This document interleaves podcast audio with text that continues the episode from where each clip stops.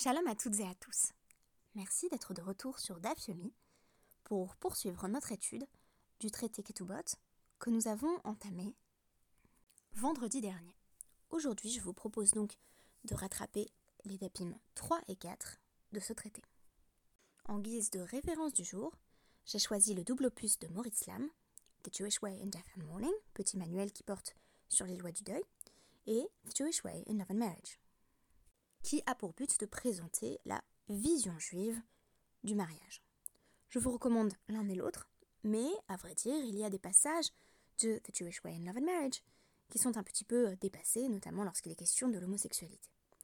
Quant à The Jewish Way in Death and Mourning, il présente l'avantage d'être un manuel sur les lois du deuil à destination du grand public, qui donne également des éléments de hashkafa, c'est-à-dire de pensée juive, afin d'élucider les concepts que les rituels expriment. Il est évidemment question d'amour et de mariage dans le DAF du jour, ce sera d'ailleurs le sujet de l'ensemble de la Maseret Ktubot, mais il est également question de la confrontation entre le temps de joie et le temps de peine lorsque le mariage coïncide avec la mort des parents des futurs mariés. Alors que fait-on? Est-ce qu'on annule le mariage? Est-ce qu'on commence par l'enterrement? Ou est-ce que le mariage va avoir lieu tout de même? Qu'est-ce que cela nous dit? De la représentation qui émane de nos textes, de la concurrence entre l'amour et le deuil. Je commencerai par euh, rapporter le passage du DAF 3 auquel j'ai fait allusion dans plusieurs autres podcasts et qui constitue véritablement un morceau d'anthologie. Quelques mots sur l'architecture de cette Gemara. C'est dans le DAF 2 que nous avons appris que selon Rava, Ein Ones on ne peut pas prétexter qu'on a été retenu contre son gré pour faire valoir qu'un get, c'est-à-dire qu'un contrat de divorce, n'est pas valide. Nous avons appris au début du DAF 2 que en matière de mariage, si la date prévue pour un mariage arrivait, on attendait le mercredi donc de la semaine du mariage et à partir de cette date, l'époux qui retardait ainsi le mariage, laissant ainsi sa fiancée dans une situation compliquée où elle ne peut s'unir à aucun autre homme, mais où elle ne bénéficie pas non plus des avantages du mariage avec cet homme-là. On attend donc ce mercredi et à partir de cette date, on fait payer au fiancé récalcitrant une pension alimentaire. Sauf si celui-ci a été retenu en raison de circonstances qui dépassent sa volonté. On peut donc dire Yesh Ones. On peut invoquer le principe de Ones, c'est-à-dire de circonstances atténuantes. Par exemple, le mari est tombé malade et n'a donc pas eu la possibilité de célébrer le mariage.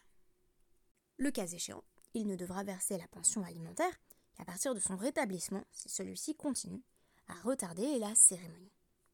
Mais en matière de guette, ce n'est pas le cas. La Gemara, tout au long du second hameau du Dafbet, va essayer de trouver différentes raisons pour justifier le fait qu'on affirme que Einones Begetin. La conclusion est la suivante. Et la Nafshekana. Mais en réalité, c'est basé sur un raisonnement que Rav lui-même a tenu. Cette idée en vertu de laquelle on ne peut pas dire j'ai été retenu contre mon gré pour justifier qu'un get ne fonctionne pas. Alors, ce qui sous-entend que euh, ce ne sont pas ici les sources textuelles, pour une fois, puisque en général la Gemara procède de la sorte, ce ne sont pas les sources textuelles qui ancrent la validité euh, d'une décision juridique, mais plutôt un raisonnement basé sur l'intellect. Mishum tsnoot ou mishum prutsot. C'est en raison des femmes littéralement pudiques ou réservées et des femmes débauchées. En effet, les enjeux sont de taille selon que l'on reconnaisse la validité du guet ou non. Je rappelle que le type de contrat de divorce dont on est en train de parler est un contrat de divorce dans lequel le mari a stipulé si je ne suis pas rentré à telle date, alors le document que tu tiens entre tes mains sera ton guet. Tu auras donc la possibilité de divorcer et de te remarier avec qui bon te semble. Si le mari n'est pas rentré à cette date-là, deux possibilités. Soit il n'a pas l'intention de rentrer et il estime lui avoir rendu sa liberté à travers ce contrat de divorce, soit il est en train d'essayer de rentrer, mais il est retenu en raison de circonstances qui dépassent sa volonté. Que vont penser les tnuot, les femmes réservées, les femmes prudentes qui ne veulent pas se remarier sans avoir toutes les garanties suffisantes? Tnuot, des i amart, lo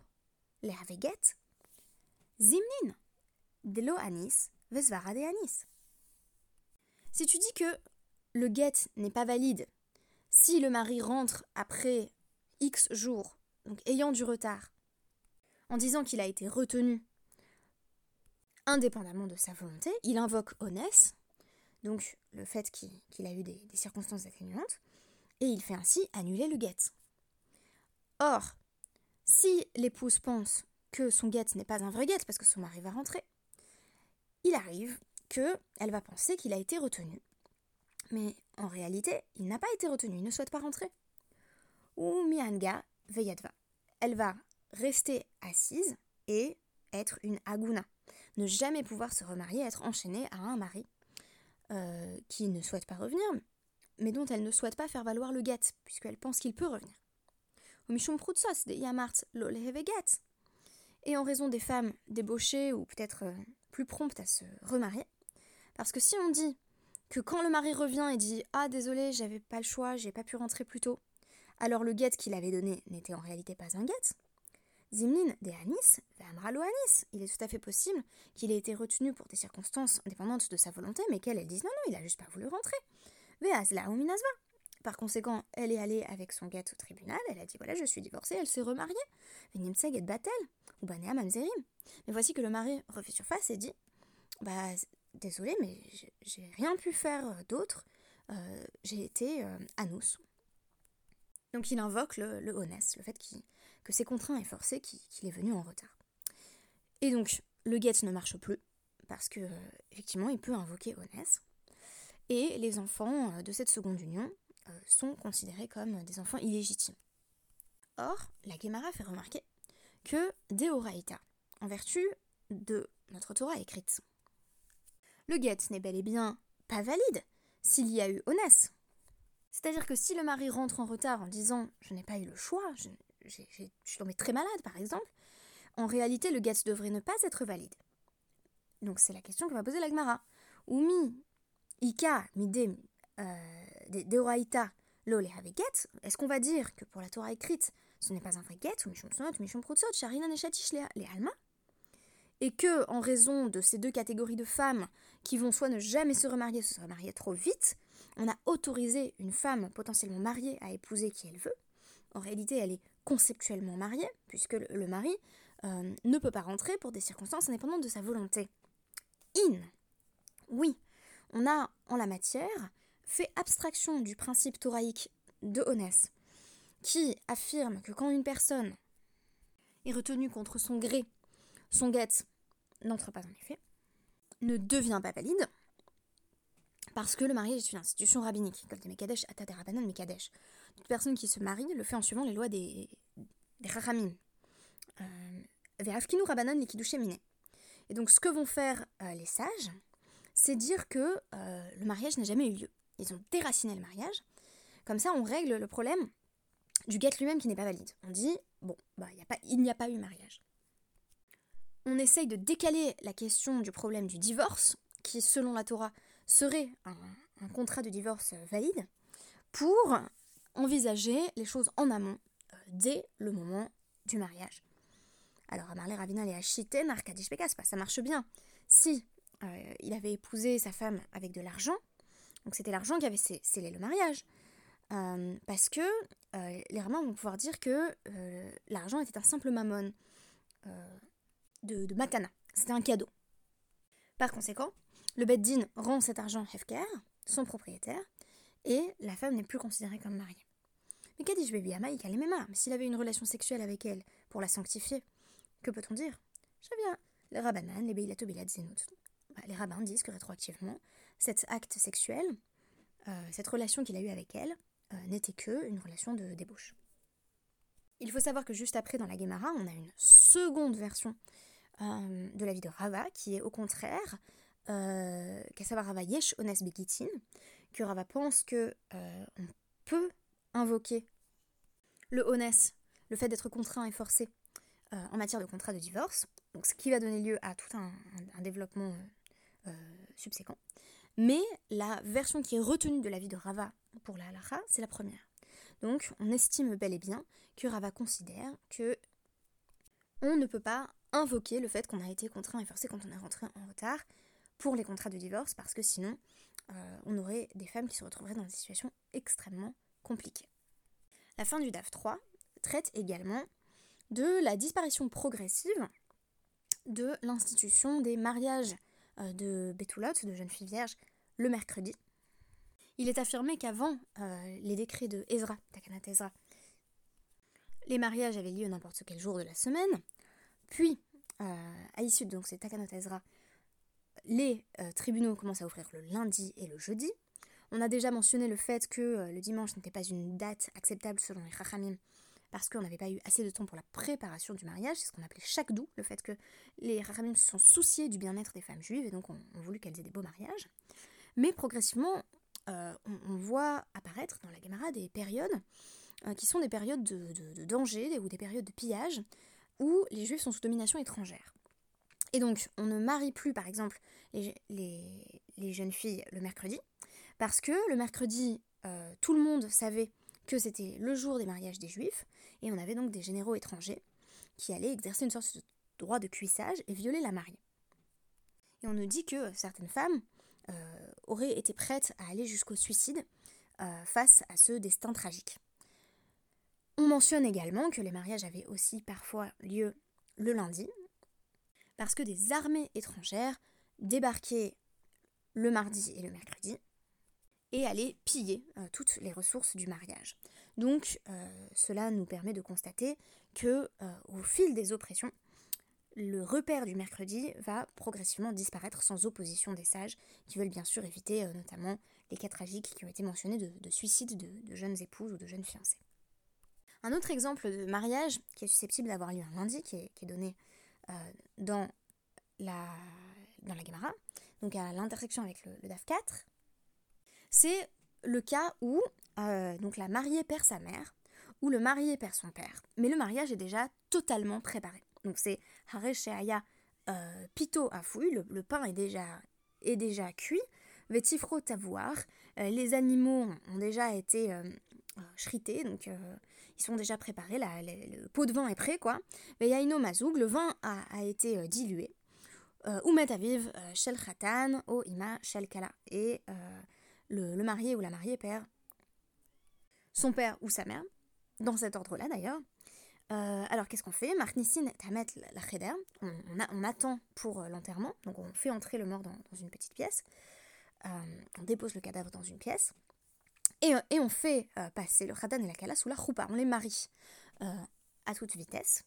Et donc à ce moment-là, le Khadan et la Kala sont considérés comme en Aninut, donc la période du, deuil intense, qui précède la Avelut. La Avelut, c'est la deuxième étape, c'est après l'enterrement.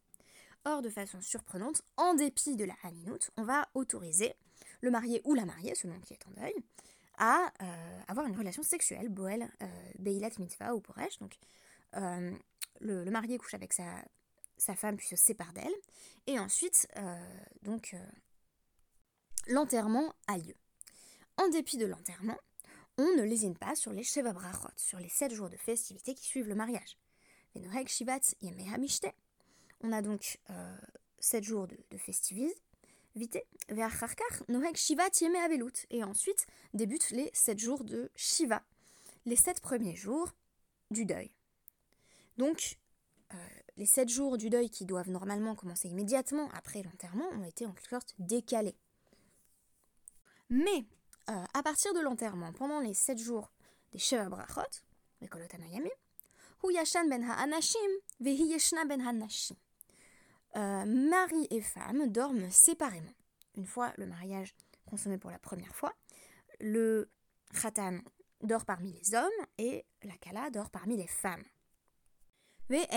monin tarshitin min kol Et la fiancée, euh, là encore, on ne lésine pas sur les, bijoux, les, accessoires de beauté pendant les 30 jours qui suivent la mort du père ou de la mère. Il faut savoir que le fait qu'on prioritise le mariage, en l'occurrence, relève d'une logique euh, qui est quasiment financière, c'est-à-dire qu'on nous dit donc Dafka Avishel Khatan ou Kala, c'est vraiment le père du marié ou la mère de la mariée, euh, des Leka Inish des Terachleu, parce que euh, on trouvera personne d'autre pour faire l'effort que font ces figures particulières, c'est-à-dire qu'en général, c'est la mère de la mariée qui s'occupe des préparatifs du mariage pour sa fille, et le père du marié qui s'occupe des préparatifs du mariage pour son fils. Euh, à l'inverse, si c'était le père de la mariée ou la mère du marié qui était mort, on pourrait décaler le mariage, procéder d'abord à l'enterrement puis aux sept jours euh, de euh, Shiva, et décaler, donc, euh, décaler la roupa. donc, Ipra, l'eau, l'inverse n'est pas vrai, c'est-à-dire que on décale bel et bien le mariage si il s'agit du parent du sexe opposé qui est décédé. Alors qu'est-ce que ça signifie? Ça signifie que la mère de la mariée et le père du marié sont perçus comme irremplaçables. Le mariage ne sera plus jamais comme avant si on le décale, parce qu'il n'y aura plus personne pour euh, s'investir aussi activement dans les préparatifs de la roupa. La première fois que j'ai lu ce passage un peu rapidement, je me suis dit on est simplement en train de dire que c'est l'amour qui l'emporte sur la mort. Donc euh, le judaïsme est, tout consacré à la vie, et donc c'est la vie avant tout, et la vie c'est le mariage, et donc on fait les mariages, et après seulement on laisse euh, le temps au deuil. Et là j'ai relu, et je me suis dit non pas vraiment, parce que sinon euh, n'importe quel deuil serait susceptible d'être décalé, d'être reporté. On pourrait dire la même chose pour euh, un ou une Kala qui aurait perdu un autre membre proche euh, de leur famille. Or ici on voit que c'est très spécifique et c'est spécifiquement lié à l'idée euh, de, de personnes irremplaçables dans l'organisation du mariage. Donc finalement, la logique est presque plus économique. Et tout ça, c'est parce qu'on ne veut pas gâcher tout ce qui est déjà prêt. D'ailleurs, si l'on disait euh, pleinement que euh, la vie l'emporte sur la mort et que le deuil n'a pas sa place euh, là où le mariage t'en effrayait une, il faudrait affirmer que pendant les 7 jours, ils peuvent avoir des relations sexuelles. Ce qui est très étonnant ici, bien entendu, c'est le fait que pendant le grand deuil, qui est habituellement plus strict, on ne fait d'ailleurs aucune mitzvah positive pendant, pendant le grand deuil, les mariés ont une première relation sexuelle, mais par la suite, pendant la Aveloute, euh, pendant la seconde étape du deuil, il n'y a plus de relation sexuelle. C'est lié à un principe posé par Rabbi Yochanan, qui est euh, donc euh, Afalpi chez Noeg. Bien que on ne peut pas mettre en avant son deuil pendant une fête, tout ce qui relève de l'intimité du deuil, on continue à le faire. Et donc, Shel Tzina, c'est comme Tsni'ut, euh, c'est ce qui est de, l'ordre de, la sphère intime privée. Donc les relations sexuelles, c'est Dvarim Shel Tsina. Par conséquent, on s'abstient de relations sexuelles parce que c'est pas euh, une forme visible du deuil. On s'abstient donc de relations sexuelles, euh, que ce soit pendant la fête ou que ce soit pendant les 7 jours des Sheva Brachot dans le cas du mariage. Et pourtant, donc la Gemara va établir aussi une comparaison entre Nida et Avelut, puisqu'il y a, y a la même euh, forme de distance entre mari et femme, mais justement pas exactement avec les mêmes ramifications. Donc euh, c'est un exemple qui est rapporté euh, cette fois-ci au nom de Ravitzrak Bachanina, qui a dit au nom de Rava que Kol Melachot Shaisha Osa les donc toutes les, petites tâches du quotidien qu'une femme fait pour son mari, elle peut le faire même quand elle est nida, sauf ce qui relève de l'intimité et même de la séduction. Donc, euh, je vais vous surprendre, Chutz Mimzigat Akos euh, Ve Hatzat Amita Ve Hatzat Pana euh, euh, donc euh, lui diluer euh, son verre de vin, faire son lit et lui laver le visage, les mains et les pieds. Donc ce qui était un, geste quasi érotique dans le cadre du quotidien. Velugabe à Velustania et ce qui a été enseigné au sujet du deuil dans une braïta, c'est Afalpi Shamru Ein Adam Rachai Lachofetishto Liot Kochelet Veliot Pokeset Behemet Amru מוזגת לו הכוס ומצאת לו מיטה ומחצת לו פניו ידיו ורגליו.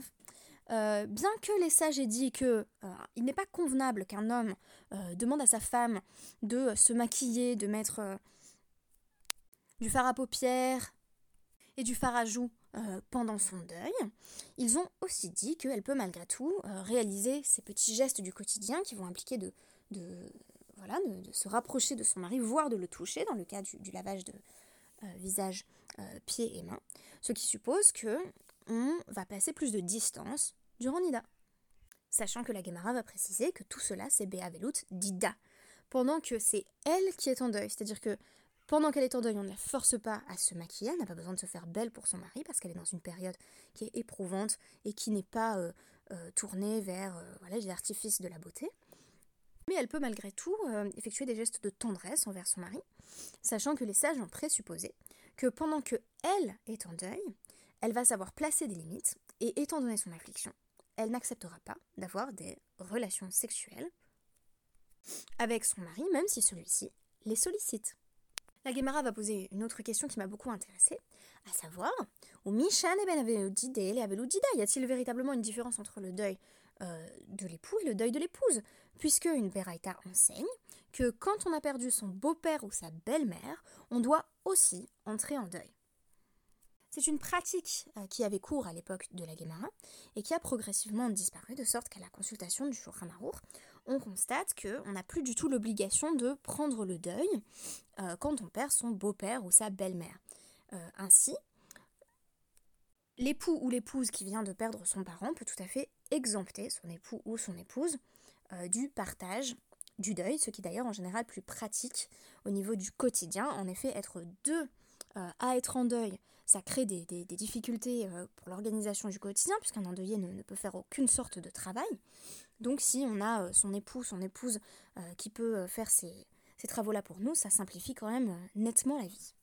Et donc la dernière question qui m'a intéressée, c'est celle de la comparaison entre Avelut de Acha et Avelut de Alma.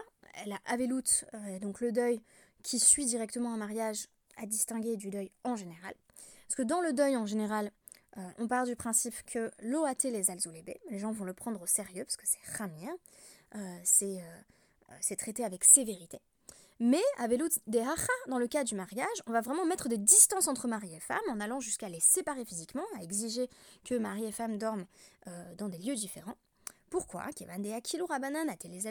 Parce que comme les sages ont fait montre euh, de flexibilité, de, de, souplesse à l'Afrique, on craint que les mariés n'en viennent à penser qu'ils peuvent aller jusqu'à coucher ensemble. En effet, si la mariée a perdu sa mère ou que le mari a perdu son père, ils ont tout de même eu le droit de se marier et d'avoir une première relations sexuelles.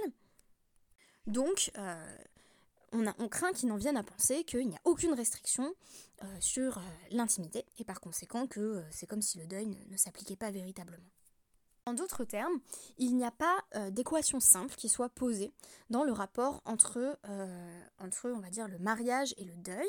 C'est-à-dire qu'on ne peut pas simplement dire la vie passe toujours en premier, donc c'est le mariage avant tout et, et, c'est l'amour qui, est au premier plan.